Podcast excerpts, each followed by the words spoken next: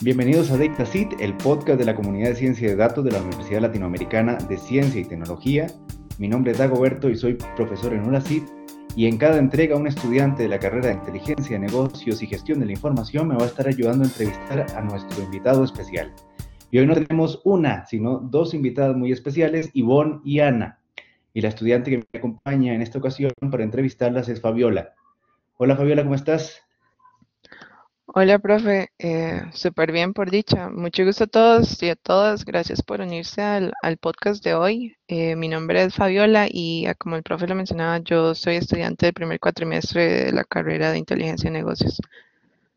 Gracias, Fabiola. Y ahora me gustaría que sean las mismas Ana e Ivonne que nos cuenten qué se dedican. Entonces, si gustan, comenzamos con Ivonne. Pues tal como, como mencionaba el profesor Dagoberto, pues yo soy Ivonne Chávez, Actualmente funjo como arquitecta de soluciones enfocado en la nube y mi especialidad es datos e inteligencia artificial. De ahí en fuera tengo eh, un background bastante fuerte en el área de, desarrollo y actualmente eh, trabajo en Microsoft. E específicamente, ¿en qué consisten los servicios en la nube y de datos y de inteligencia artificial a los que te dedicas? Mi target eh, principal es la nube, ¿verdad? Y como sabemos, eh, la nube está llena de cientos, miles de servicios asociados. Específicamente, yo puedo trabajar con servicios como Azure Cognitive Services, Azure Databricks, Azure Data Factory, nuestro nuevo, nuevo producto, el nuevo hijo de, de, la parte de analítica, que es Azure Synapse Analytics, y pues muchos servicios que se van entrelazando. Todos estos que acaba de mencionar los utilizamos ingenieros de datos, científicos de datos e incluso analistas de negocio que están asociados en el proceso. Algo acá súper importante es que eh, en la nube tenemos la posibilidad de tener ambientes colaborativos. Entonces, por ejemplo, el arquitecto de datos viene, diseña la solución, diseña cuáles recursos se van a utilizar, cómo se van a integrar y se puede hacer tan colaborativo como se necesite. Entonces, si el ingeniero de datos va a hacer la ingestión, tiene o bien una herramienta o roles específicos en el servicio para dejarle la información lo más preparada posible al analista o al científico de datos, dependiendo del caso de uso específico. Creo que, bueno, al menos en mi caso me gustaría saber cómo, por qué quienes se preparan para ser científicos o ingenieros de datos deben prestar atención a la nube y sus servicios. Ok, recordemos que todas las empresas actualmente, además de los diferentes colaboradores, tienen a los datos que se convierten en, información como un activo muy importante, ¿ok?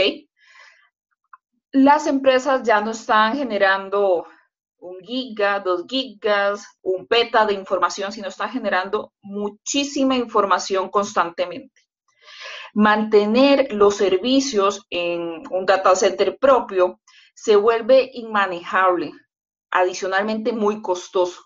Entonces, por ejemplo, si yo quiero hacer un proyecto y tengo toda mi infraestructura completamente on-premise, o sea, todo en mi propio data center, voy a tener que empezar con contratar otro administrador de los recursos, contratar hardware, estar pensando quién me va a estar administrando los contratos. Y pues mientras pasa todo este proceso, ya un proyecto que en la nube se puede resolver en días, se convierte en meses en premisa. Adicionalmente, la capacidad, ok, partamos del hecho que esta empresa ya tiene todo su data center on-premise y ha venido trabajando así la inteligencia de, negocio, su ciencia de datos. Pero de un pronto a otro tienen un requerimiento nuevo y necesitan expandir un poco su, su capacidad on-premise.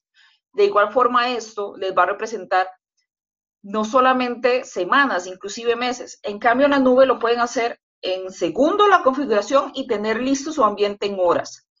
Entonces, en un ambiente tan dinámico como son los negocios actuales que están orientados completamente a, lo digital, ¿verdad? Todos han sido parte de la transformación digital, máxime en estos últimos meses. El yo tener la posibilidad de tener un proyecto seteado, o sea, el proyecto con todas sus bases de infraestructura, con todo lo que necesito para empezar a producir en cuestión de horas, es una ventaja muy grande. Específicamente, si yo soy un científico de datos, ¿qué productos tienen ustedes para seducirme? Específicamente me imagino que tendrán pues todo el, todo el stack, toda la variedad, ¿verdad? Desde aquellas plataformas en las que eventualmente uno pues puede modificar los parámetros hasta otros servicios como los servicios cognitivos en las que pues ya hay un, un resultado como tal. No sé qué, qué tendrías que decirme al respecto. Ok, bueno, nosotros tenemos diferentes armas de seducción, si lo queremos llamar así. Por ejemplo, para la parte de, ingenieros de datos que nos van a hacer esa ingesta, nos van a manipular la información. Tenemos dos recursos estrella, que acá tenemos lo que son este, el Azure Data Factory y el Azure Databricks, ¿ok? Acá tenemos ventajas, que si son personas o dentro de la universidad la gran mayoría llevamos Transact SQL, o sea, sobre SQL Server, vamos a poder reutilizar ese conocimiento, no vamos a necesitar a empezar a aprender lenguajes nuevos. Entonces se vuelve muy natural, pues que ese rol pueda adoptar estas herramientas.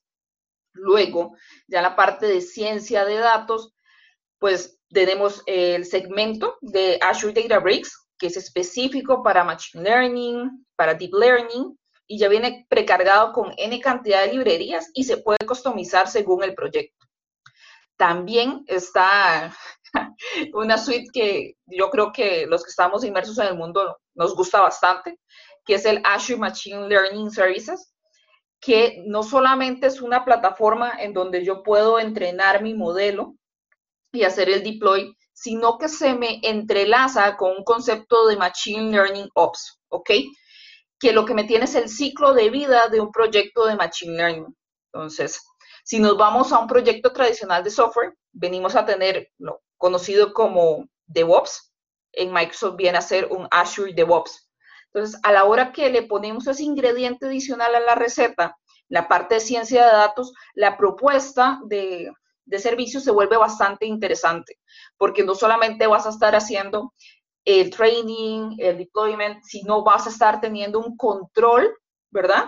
Y brindando un área colaborativa donde pues se puede volver un poco complejo si no tenés una herramienta que te ayude a administrar el ciclo de vida como tal. Ahora me gustaría escuchar el caso de Ana. Ana, hace muchísimo tiempo que no la saludo y lo que me gusta mucho de Ana es que trabaja en una industria muy interesante. Hola, Ana. Hola, hola, Dagoberto. Sí, eh, definitivamente hace un, tiempo que no nos vemos. Eh, Sí, Dagoberto y yo, sí, lo puedo mencionar, éramos compañeros en la maestría de Big Data Management and Analytics y bueno, hemos estado pasado por varias universidades juntos. Entonces, ahora mismo yo estoy trabajando como ingeniera de datos. Em, empecé haciendo una carrera de... Mi, carrera fue bastante general, era una ingeniería de organización industrial, así que bastante eh, toqué parte de logística, procesos, optimización, pero empecé con la informática bastante por mi cuenta, empezando a trabajar en HTML y páginas web por mi cuenta. Y, eso, eh, mi experiencia en informática y en Big Data eh, empezó fuertemente en la maestría de Big Data. Y con eso quiero decir que nunca es tarde para meterse a fondo en informática definitivamente un máster para software engineers es mejor si se, empieza desde el principio, desde el bachelor, pero siempre se puede profundizar más. Respecto en qué estoy trabajando ahora, eso, trabajo en Vanderlande. Es una empresa de Holanda que en logística que diseña y construye sistemas de automatización para aeropuertos, eh, almacenes, eh, paquetería Básicamente diseñamos eh, sistemas de cintas transportadoras que distribuyen maletas, paquetes alrededor de un aeropuerto o de un almacén, lo cual automatiza mucho ese transporte. Respecto a qué tiene que ver eso con los datos, realmente nuestra empresa lleva años invirtiendo en un equipo de data science Y los datos con los que tratamos en Data Science se puede hacer Data Science desde datos muy sociales o de usuario. En nuestro caso, trabajamos con datos de máquinas, los sistemas que instalamos. Nos, interesa saber, eh, nos interesa rastrear los paquetes alrededor del sistema y detectar errores de máquinas, con lo cual podemos aportar mucha más información a nuestro cliente de podemos aportar, eh, yo me dedico precisamente a diseñar dashboards y, primero de todo, enviar estos datos de los sistemas a la nube. Enviamos a tiempo real big data de, logs, de eh, datos de máquinas, los guardamos en la nube y con ello diseñamos dashboards con indicadores de productividad y, y de availability, si hay errores en los sistemas. No sé si nos puedes compartir un poco acerca de cómo se ve eh, el día a día como en el trabajo. Vale, sí. Una cosa del, de la que probablemente vais a oír hablar a lo largo de la carrera es en técnicas Agile y Scrum. Y es que, bueno, pues somos un equipo de varios eh, de data scientists y data engineers y y tenemos un data architect y un product owner, let's say. Diseñamos un producto y lo vendemos a nuestros clientes. Pues trabajamos por proyectos y pues los proyectos que tenemos en línea que estamos desarrollando, nuestra product owner organiza, organiza cómo debemos trabajar. Pues trabajamos en, una, en la metodología Scrum, que significa que trabajamos por sprints, Básicamente, cada dos o tres semanas planificamos tareas, las dividimos por epics, que son pues los, proyectos, los diferentes temas. Más o menos asignamos ya, ya tenemos cada uno nuestras temáticas, los proyectos en los que estamos trabajando y nos asignamos, planificamos qué tareas queremos hacer en este, este próximo sprint, este, estas próximas dos semanas, y planificamos las que creemos que somos capaces de hacer las tareas que tenemos que hacer somos conscientes de ellos, pero no vemos que vamos a realizar ahora mismo, las mantenemos en un backlog, pues todo eso tenemos un programa en los que vamos creando esos tickets eh, de tareas y los mantenemos en el backlog y vamos moviendo al planificar qué vamos a realizar en este sprint, en estas dos semanas. Ahora, lo que me gustaría contarle al público es que Ana y yo compartimos una pasión culpable y es nos encanta las bases de datos de grafos nos encanta.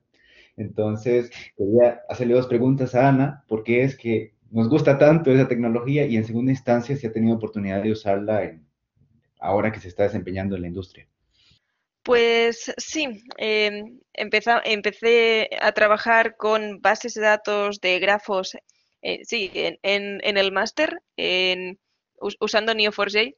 Neo4j es el, producto estrella en el mercado de Graph Databases y la, razón por la que me gusta tanto ese tipo de bases de datos es que es muy visual.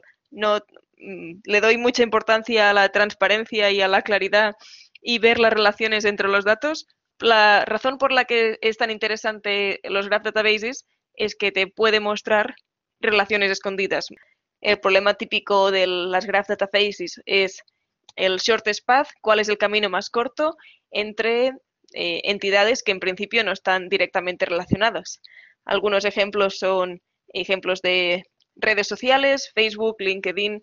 Básicamente es un tema que es muy visual y entretenido y de hecho sí, en la empresa, en mi equipo, entre yo y el arquitecto de datos, hemos tratado de imponerlo varias veces en varias utilidades, ya que puede servir por ver relaciones, por ejemplo, entre personas de una misma empresa, quien comparte unos mismos conocimientos en diferentes departamentos, quién ha estado involucrado en los diferentes proyectos. En una empresa de gran tamaño es tan importante saber encontrar la persona adecuada en el menor tiempo posible, pero también en, lo, en el software que diseñamos.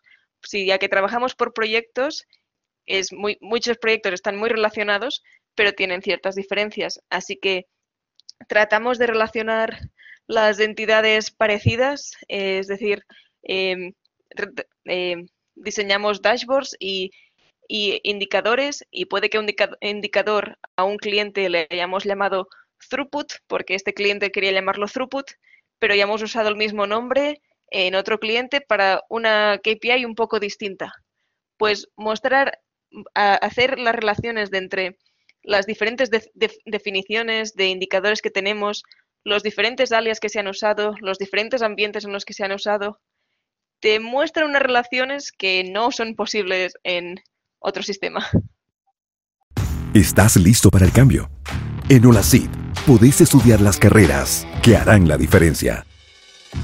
Ingeniería biomédica, cybersecurity, ingeniería informática, mercadeo y medios digitales, inteligencia de negocios, ingeniería química industrial, electrónica y cloud computing. Son algunos de los 92 programas por elegir. Estudia en la U privada número uno de Centroamérica y prepárate para lo que viene. UNACIT gustaría saber cómo se mantienen al día en la profesión. Por ejemplo, si leen blogs, libros, podcasts, si, si toman cursos diarios. Eh, no sé, Ana, si puedes compartirnos vos primero y luego tal vez vamos con Iván. Participo en todas esas cosas. A la práctica, mi carrera profesional es relativamente corta y bueno, aún me parece bastante reciente desde salida de la, de la maestría. Definitivamente Sí, ah, me parece que la forma en cómo aprendo más al día a día en el trabajo, a medida de con los problemas que nos vamos encontrando, investigarlo y, y a profundizar. Tengo la suerte de tener en el equipo compañeros mucho más senior que yo, de los cuales aprendo mucho. Pues, así que personalmente me parece que aprendo mucho en el trabajo, definitivamente. De los temas que me parecen interesantes, yo personalmente pues prefiero investigar en Internet bastante libremente, pero sí que me propongo leerme más papers sobre los temas de ciencia de datos que me interesan. Vos, no sé si puedes compartirnos un poco de, cómo logras mantenerte al día en la profesión. Pues dentro de, dentro de Microsoft específicamente, hace poco cambié, cambié un poco el rol y estoy también en la parte de learning, ¿ok? Entonces, acá em, como Azure Technical Trainer, pues me encargo de dar entrenamientos a diferentes empresas alrededor del mundo sobre diferentes temas de Azure, ¿ok? Entonces, pues el estar preparando las, las clases me, hace estar siempre completamente actualizada, ¿verdad? Adicionalmente, estoy leyendo constantemente en blogs, estoy leyendo las diferentes informaciones de los productos, tanto de la empresa en la que yo trabajo como de las diferentes otras marcas, ¿verdad? Siempre hay que tener una, vista lo más objetiva posible. Y em, adicionalmente tengo mi propio blog. Em, yo escribo pues, temas de, tecnología, muy orientado hacia software y la parte de, de analítica avanzada e inteligencia artificial. Pueden visitarme en chiribo.wordpress.com Ahí van a encontrar pues mi, aporte a, la comunidad. Adicionalmente, en, las redes sociales, lo que es eh, LinkedIn, vos podés estar actualizado, si seguís a las personas correctas, vas a poder dedicarlo unos 5 o 10 minutos al día y vas a tener en el feed información correcta para tu objetivo final. Después, eh, tratar de certificar tu conocimiento según tu área. En el caso específico de, Microsoft, hay diferentes recursos completamente gratuitos para toda la población dentro de Microsoft Learn, donde hay diferentes career paths o learning paths donde te llevan de la manita de 0 a 100, de 100 a 200 para poder obtener una certificación. ¿Y esto en qué te ayuda? Pues a la hora de salir al mundo laboral, no solamente pues Ivonne dice que sabe, sino, ok, Ivonne tiene eh, el visto bueno de que tiene estos conocimientos básicos basados en este temario al menos. Entonces te da como ese plus en tu currículum. Adicionalmente, pues les aconsejo estar participando en seminarios, en charlas, al inicio de oyentes y pues tirarse al agua y empezar a ser ustedes unos ponentes o speakers en, en eventos. Uno de los motivos por los cuales invitamos a Ana y Ivonne y nos pareció un ejercicio interesante, era el de discutir un artículo que publicó este año la empresa, la firma Boston Consulting Group, que se titula ¿Qué es lo que mantiene a las mujeres alejadas de la ciencia de datos? Y según ese artículo, el 55% de los graduados universitarios son mujeres, esa proporción se reduce al 35% en el caso de los grados de ciencia, tecnología, ingeniería y matemáticas. Solamente una cuarta parte de quienes forman la fuerza laboral en estas profesiones son mujeres y solamente un preocupante 15% de los científicos de datos son mujeres. En ese contexto, ellos hicieron un estudio en el que fueron a consultar a 9.000 estudiantes de ciencia, tecnología, matemáticas ingeniería en 10 países y voy a, a traducir el primer párrafo de ese artículo. Dice, la ciencia de datos tiene un problema de imagen. Las compañías buscan contratar el talento más brillante en el campo, pero esta no resulta una carrera atractiva para muchos jóvenes. Hay una percepción muy extendida de que la ciencia de datos carece de propósito y está asociada a una cultura nerd muy competitiva. Estas percepciones tienen un impacto desproporcionadamente negativo en la selección de carrera de las estudiantes femeninas. A mí leer esto fue como un balde de agua fría. Yo recuerdo que mi primer acercamiento a la ciencia de datos fue en 2012, yo estaba estudiando y uno de mis profesores compartió un artículo que se acaba de publicar, en ese momento se acaba de publicar en Harvard Business Review que se titulaba El científico de datos, la profesión más sexy del siglo XXI. Yo le, leí aquel artículo y quedé enamorado desde entonces, ¿verdad? Y desde entonces me parece la profesión más maravillosa del mundo. He descubierto que hay inmensas oportunidades en la industria, en la academia, en todos los ámbitos y siempre he creído que todo el mundo piensa igual que yo, ¿verdad? Entonces, haber leído esto y descubrir que no es así, ¿verdad? Especialmente en el caso de los, de los muchachos que están en este momento decidiendo qué estudiar, pues me pareció muy interesante. Entonces, me gustaría escuchar la opinión de nuestras invitadas al respecto. Pues te cuento que en mi caso yo empecé en todo el tema de, de informática, tecnología en general desde muy pequeña. Mami también estaba inmersa en el mundo de, de la ingeniería como tal. Entonces, pues digamos de que en mi caso fue como muy natural, pero sí he notado, ya conforme uno va creciendo, lee un poco sobre estos artículos, que no todas las niñas han tenido estas oportunidades debido a barreras que la sociedad misma nos ha, impuesto, ¿verdad? Y son, son barreras que uno ya se va encontrando un poco más grande. En mi caso, en mi caso me lo encontré en la universidad eh, de los primeros cursos, eh, lo primero que, me dijo el profesor cuando yo llegué fue, eh, muchacha, pero usted se equivocó de clase, turismo lo están dando a la par. Y eso te cae como un, balde de agua fría porque digo, vas con todo el entusiasmo, con las ganas, y pues ahí creo que es como ese primer em, enfrentamiento que tuve con, con este problema. Lo tomé con bastante paz emocional. recuerdo que en aquel momento yo dije, no, no, ¿no? Este, mira, no, yo estoy acá, eh, sea lo que vengo y, eh, o sea, inclusive estoy completamente segura de que puedo con esto y con más. En aquella oportunidad vi que habían otras dos compañeras y te puedo decir de que esas dos compañeras no terminaron ni siquiera ese primer curso. O sea, se fueron. Quizás por otros, por otros comentarios similares, por situaciones personales, ¿verdad? Uno no sabe pero perfectamente ese comentario tan incisivo puede dañar las ilusiones de una persona que, no sé, o sea, simplemente por llegar y ser mujer no eres lo suficientemente capaz. Nosotras somos igual de capaces, eh, nosotros podemos hacer, nosotros podemos estar en una carrera de, de IT. Y pues cuando ya lo vemos en ciencia de datos, pues es una carrera bastante retadora, Ana, me lo puede confirmar, o sea, es son carreras eh, retadoras, son carreras que te van a, devengar esfuerzo, estudio, y son temas que cambian todos los días en tecnología, en metodologías y demás. Adicionalmente, existe, el mito general, ¿verdad? Quitando un poco el género, dejando el género de lado, que la ciencia de datos no se hace en Latinoamérica, que la ciencia de datos solamente la vamos a tener en países de primer mundo y pues que y la inteligencia artificial eh, específicamente en Costa Rica y pues para qué voy a estudiar yo eso si eso aquí no existe.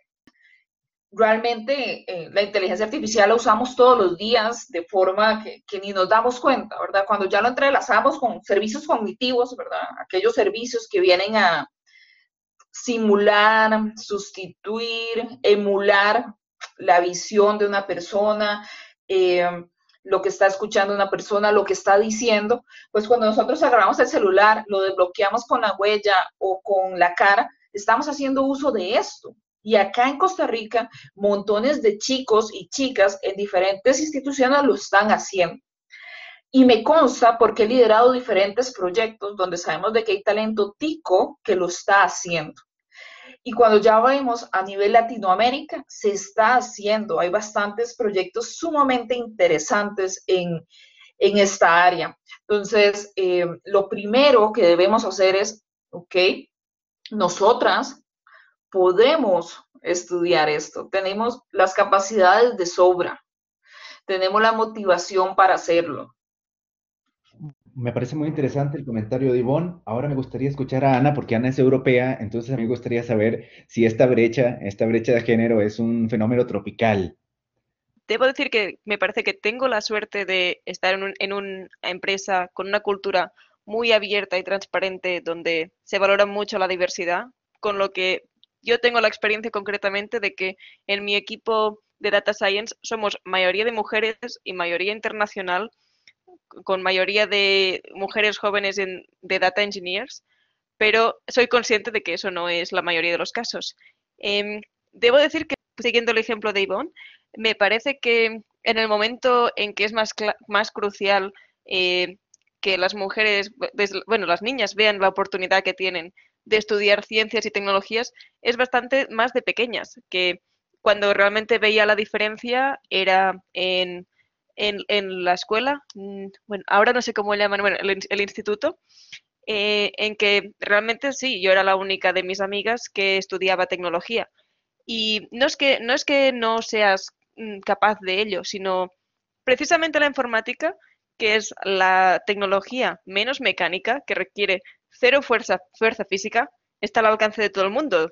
No importa el género, la edad, todo el mundo es perfectamente capaz de ello pero sí me parece muy crucial en la época, eso de la juventud, eh, antes de elegir la carrera, eh, que ya a partir de los 14 años vean que mm, eh, precisamente es, el hecho que sí, que también en España es una minoría estudiar tecnología.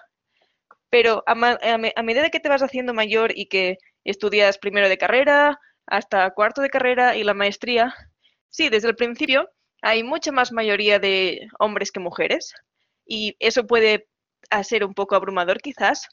Yo personalmente tengo la experiencia que también en la universidad no era una diferencia drástica, sino que era un 40% chicas, 60% chicos.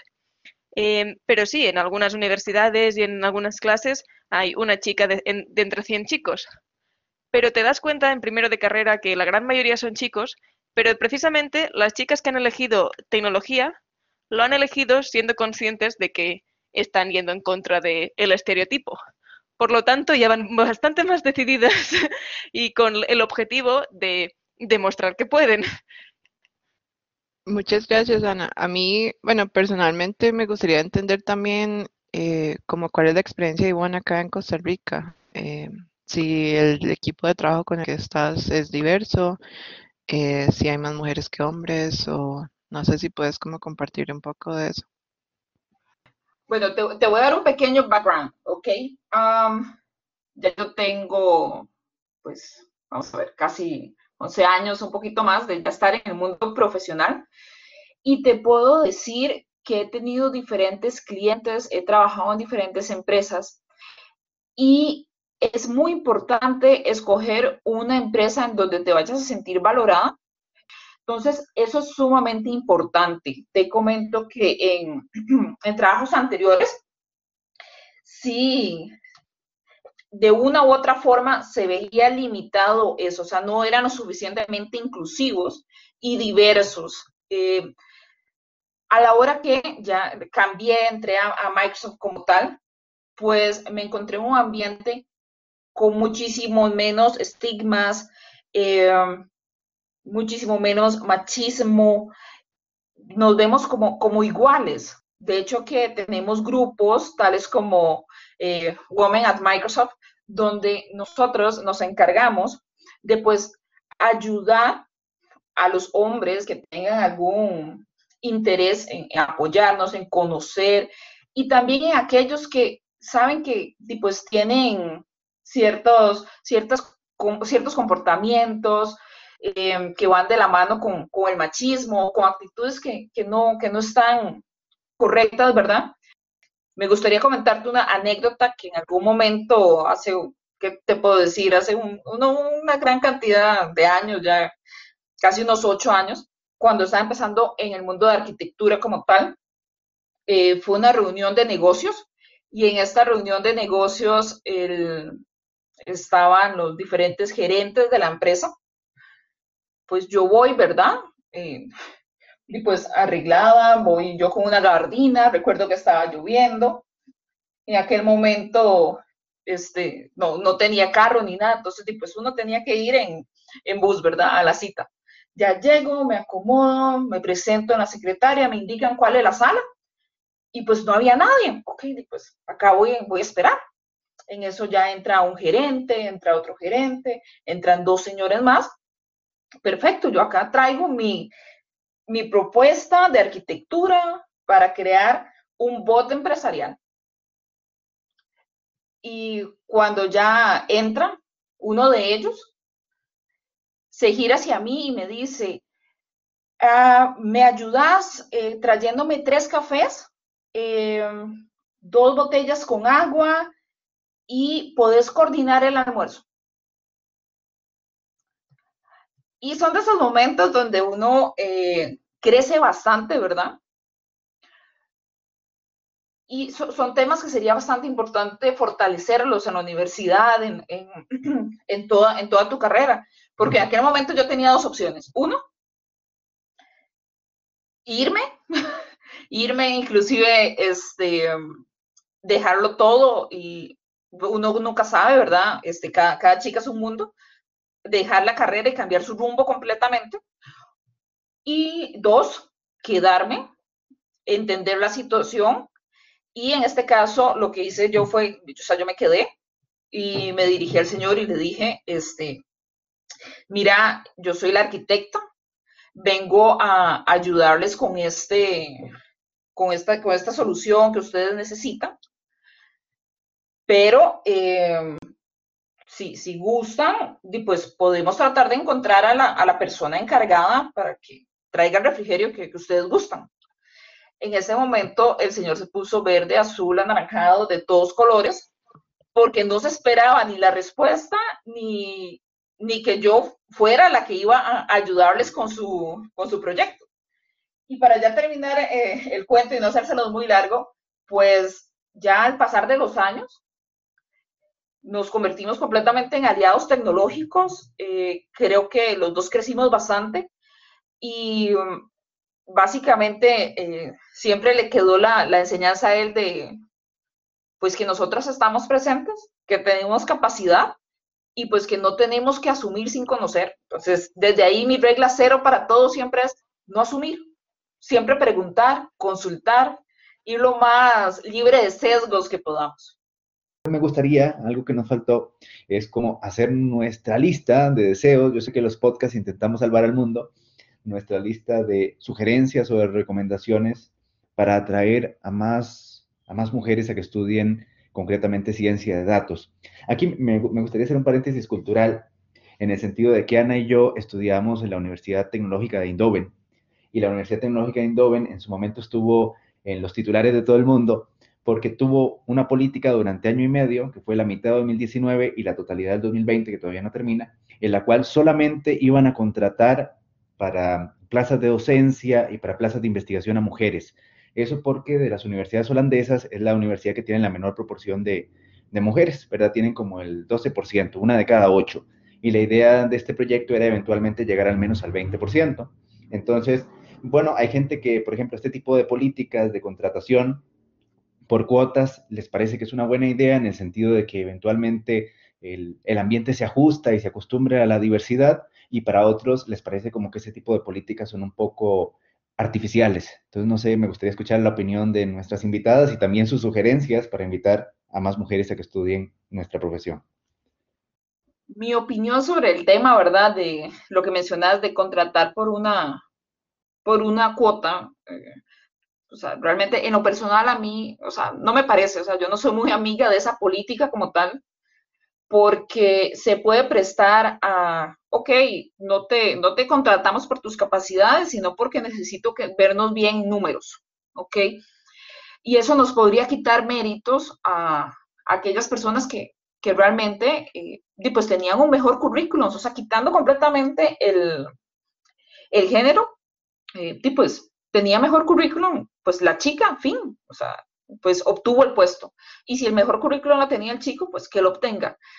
Porque a la hora que nos parcializamos a que solamente sean, sean mujeres y pues puede generar un ambiente complicado, ¿verdad? O ah, ok, pues no, no, están contratando porque tienen que, tienen que subir un porcentaje. Yo creo que es, es mejor motivar eh, la, sana competencia, por supuesto, y crear las plataformas para que estudien, las plataformas para que conozcan a profundidad cuál es el día a día de, un arquitecto de datos, cuál es el día a día de un científico de datos. Al igual que Yvonne, tampoco me terminan de gustar las políticas de cuotas porque eh, ponen en duda definitivamente si es exactamente si cuando te han elegido en una carrera, cuando te han contratado en un trabajo, si te han elegido por tus capacidades o porque tenían que rellenar, una cuota. Pone en duda tus capacidades. Y en el fondo, para tratar de mm, dar más oportunidades a las mujeres y mejorar esos el porcentaje de mujeres en puestos de trabajos de técnicos, uno de los factores para empezar es cuáles son las ofertas de trabajo. ¿Quién escribe las ofertas de trabajo? Eh, tengo oído que las mujeres, en, cuando ven una oferta de trabajo, tratan de, aplican a las ofertas que ven que cumplen la mayoría de los objetivos o todos los objetivos si en una oferta piden que sea experta en esas aptitudes y tenga esos soft, skills y experiencia de 10 años o de 5 años, si yo sé que no la si yo sé que tengo la mitad de la experiencia, no voy a aplicar porque este perfil no es para mí. Mientras que por lo que tengo oído, los hombres aplican si cumplen el 40% de las aptitudes. Por lo tanto, ya para empezar, tenemos un mayor porcentaje de hombres menor cualificados aplicando este puesto de trabajo y un porcentaje de mujeres que quizá cumplían todos los requisitos necesarios, pero porque como estaba eh, em, explicado aún de un modo más competitivo, no ni siquiera aplicaron. Para eso quizá habría que alinear mejor cómo se alinear mejor entre la gente de recursos humanos y los puestos técnicos que están buscando nuevos compañeros, qué es realmente lo que buscan de un compañero y, aportar mayor sinceridad. Em, también hay otros factores que puede ser tanto la política de, una empresa, si sigue siendo un hecho que muchas mujeres, se, puede ver un mayor porcentaje de mujeres en una empresa, pero un menor porcentaje en puestos de dirección. Y es que el momento en que eh, llegamos como a la mayor aceleración profesional es probablemente a la época en la que la gente empieza a ser jóvenes padres, empiezan a tener hijos. Y si las empresas mm, prevén que van a tener que lidiar con bajas maternales si contratan a una mujer y probablemente no tendrán que lidiar con ellos si se trata de un hombre, ven, si ven que un hombre va a tener mayor flexibilidad para la empresa que una mujer, eso sin, puede seguir Ah, llevándolos a elegir un hombre. En ese tipo de, factores, lo que se necesita es mejorar esas políticas y mejorar las situaciones de igualdad en cada país, en cada cultura de empresa, para que esos factores no influyan, que realmente haya las mismas oportunidades y no factor relevante. Bueno, y ya para cerrar, Ivonne ya lo mencionó, entonces le pregunto a Ana, ¿dónde podemos seguirte? De momento diría que el mejor sitio donde encontrarme es en LinkedIn, por mi nombre, Ana Turupi, y mi, puesto en Fanderlande. Bueno, entonces agradecerles tanto a Ivonne y a Ana y esperando que alguna de las personas que nos escuche, especialmente si son muchachas, se animen y se metan en una producción tan interesante como la nuestra.